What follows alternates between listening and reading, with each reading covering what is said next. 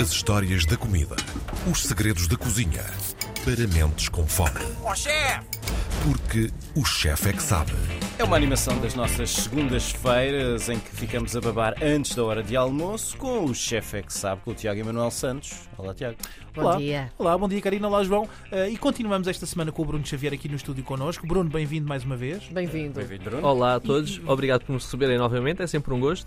Na, na verdade, é só porque trouxeste queijo de azeitão, porque nós estávamos aqui, Ah, aqui só. Devias ter trazido a sério, de facto, não é? Está ali num saco. Mandaram para debaixo do autocarro, Tiago. Isso, isso, isso. Não, mas na verdade, na verdade continuamos com o Bruno na- numa edição especial eh, em que estamos a falar de histórias do mundo da cozinha e não só das receitas do mundo da cozinha. E hoje vamos falar sobre uma breve passagem que foi muito importante para mim, como vocês sabem, os nossos ouvintes que acompanham o nosso podcast e o nosso programa de forma fiel, que são os Açores. E que o Bruno não é diferente, porque o Bruno também passou nos Açores comigo.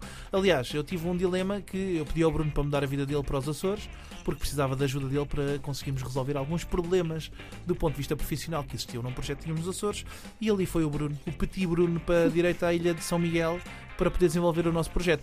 E gostava que falasse algumas coisas que aconteceram lá, porque acho que foram giras e temos algumas receitas que temos de partilhar com os É nossos verdade, é ouvintes. verdade. Foi uma oportunidade muito gira. Isto começou, lá está, como o Tiago me sugeriu, ahm, esta possibilidade de mudar. E eu gostava de dizer que era porque acredito muito no Tiago e adoro o Tiago, mas na verdade nós estávamos em pandemia e ficar numa ilha longe de toda a gente pareceu-me uma boa Deu ideia na altura. não é? Por cima é uma ilha bem bonita. Ahm, mas sim, então nós chegamos aos Açores, eu chego ali um bocado desamparado, o Tiago já está mais familiarizado. Ahm, apesar de eu ter família nos Açores, não conhecia nada daquilo. E hum, lembro-me, por exemplo, uma coisa engraçadíssima que acontecia quando eu lá cheguei e eu tinha a mania de, nas minhas folgas, ir para a praia e apanhar borriés, apanhar caracóis do mar para fazer o meu lanchinho. Hum, E então. Há lanchinhos piores, não é? Exato, porque as praias estavam carregadas e eu não percebia Sim. porquê. Até que nas primeiras vezes aparecia sempre um homem qualquer e peço desculpa se vou ofender alguém que me dizia assim: É senhor, está fazendo. certo. Eu posso que eu tenho família lá, ok? É, é um sotaque delicioso. Sim, sim. Não, mas nós muito. passámos todos por isso, por todas as épocas. Porque, para além dos caramujos, com nastúrcios, sempre que alguém nos vê a apanhar alguma coisa que não é muito normal, Sim. as pessoas param e indagam: É senhor, o que está fazendo? E tu, e tu dizes: Ah, porque isto come-se. É, come-se, mas é com os coelhos, né? Para ti. E, e a verdade é que muitas vezes nós acabamos por tra- trazer coisas novas e diferentes à região pelo nosso olhar mais crítico. Um bom exemplo são os caramujos, são os borriés que o Xavier estava a, está a dizer. E eu lembro-me de irmos à praia e as praias são maravilhosas na ilha de São Miguel, a água é sempre quentíssima. E de repente eu virar uma pedra e dizer: Está carregado de caramujos. E começámos a apanhar caramujos e as pessoas estavam impávidas porque não sabiam o que se comia. Ah, o que é perfeitamente normal, porque de facto não faz parte da alimentação regular. Mas é giro quando tu tens este contacto com as pessoas e começas a querer desmistificar con- contextos e, e, e conseguir introduzir novos produtos e percebes a dificuldade das pessoas dissociarem-se e ligarem-se a um produto que não estão habituadas. O mesmo acontece, ó, no ponto inverso, com algumas coisas que estão familiarizadas, como o cozido, não é? Claro. Que, é que nós fazíamos imenso também lá, que é muito particular. Queres falar um bocadinho sobre isso, Xavier? Será que quero? Isso é um dos meus traumas dos Açores, o cozido. Então acho, assim, que é por isso, acho que é por isso que vais querer. Apesar de ser ótimo e apesar de nós fazermos sempre questão de ir cozinhar lá debaixo da terra, porque já que estamos nos Açores, vamos aproveitar para fazer aqui o clássico. Ah, isto calhava sempre quando o Tiago vinha com os seus desejos de grávido para a ilha.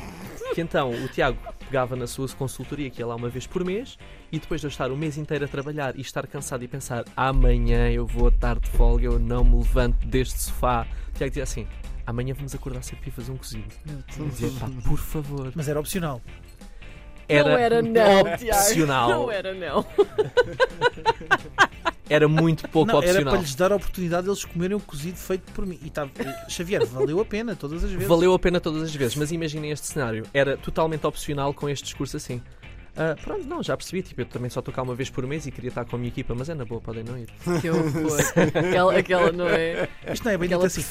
Aliás, estás a falar disso, mas também podias falar dos lanches. Quantas vezes aqui eu cansado ia contigo para os banhos à noite e fazia o lanchinho na viagem. Outra vez a nossa vida pessoal, Tiago. Isso.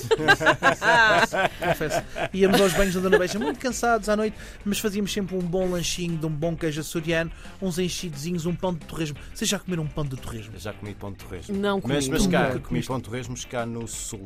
Pão de. Não, tu comeste pão com torresmo, não é pão de torresmo. Não é ponto resmo? O pão de torresmo é uma espécie. eh, A mim lembra-me o Lembas Bread do, do Senhor dos Anéis. Uhum. É assim um flatbread redondo em que o que é que é utilizado? É tu assas torresmo e fazes banha de porco com torresmo e depois usas essa banha misturada com farinha de trigo e farinha de milho e fazes um flatbread com os pedaços do torresmo e com a gordurazinha toda e depois é assada no forno de lenha.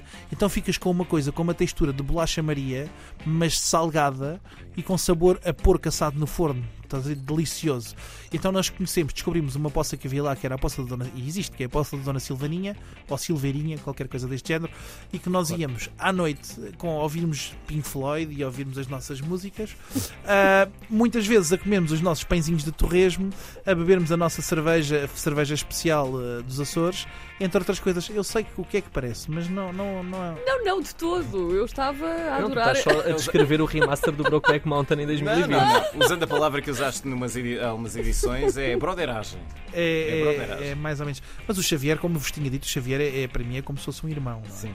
Ah, e não, eu não, não, não faço abiding de incesto e portanto só para, para esclarecer. só para esclarecer. Não, mas de facto tivemos momentos gastronómicos muito interessantes e São Miguel é muito rico nestas coisas, que é desde podermos ter tido contacto com pesca, não é? Foi a primeira vez que foste à pesca efetivamente. Sim, sim, Que sim. ele não conta que o ensinei a pescar. Fofinho, não é? Foi muito fofinho Não, da foi minha ótimo, foi ótimo. parte. Ah, ele foi, foi pescar duas vezes, Ah, depois desistiu e foi o Saúl continuou, porque o Saúl ah, estava connosco também, portanto houve mais pessoas da nossa equipa que foram para lá e que nós podemos ter este contacto com muitas gastronomias, com as morcelas tradicionais do Zé Arruda, com o cozido Incrível. que é absolutamente magnânimo. A forma de cozinhar cozido nos Açores é ímpar. Ah, não há outra forma, não há forma de cozinhar melhor, principalmente quando vamos charcutaria do continente. Eu proponho que todos possamos ir lá ah, rapidamente em conjunto, já temos isto falado há muitos anos, É Ah, só muito para, tempo, é comermos, verdade. para comermos um cozido, um cozido. Visto que o Xavier tem lá família, temos casa, portanto está tudo tranquilo.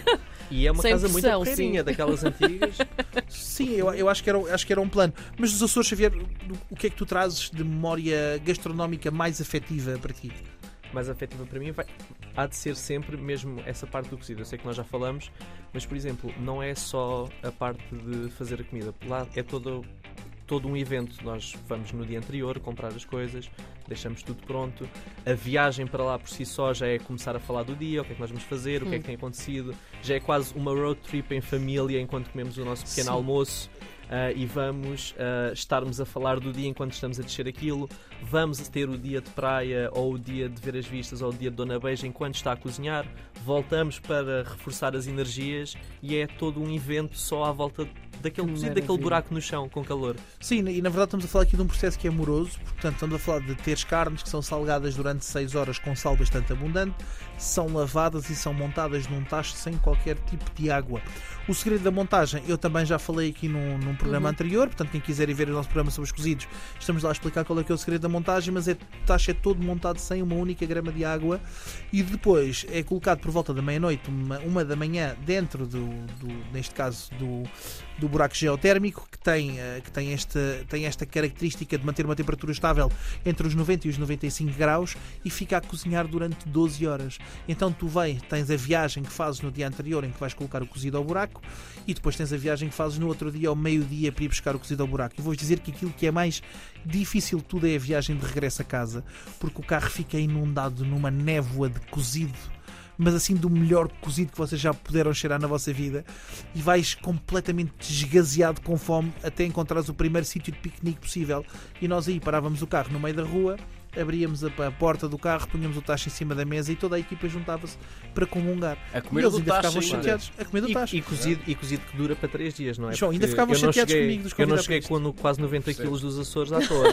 Tive que é perder que no continente. a ida então? Contem-nos todos, temos de tratar disto, não é? Eu, eu, eu penso que janeiro era uma altura muito boa para podermos ir eh, a São Miguel ah, e visto que temos o Xavier com família lá e pelo que percebemos ele já domina mais ou menos os locais podemos também, podemos também levá-lo, não é? Se não se importarem, eu acho que podia ser uma boa adição. O Xavier é bom rapaz. Muito bem, tudo bom, rap- bons rapazes aqui nesta edição do Chefe é que Sabe, Tiago Manuel Santos e Xavier também connosco, obrigado e até para a semana. Até para a semana. Obrigado, até para a semana.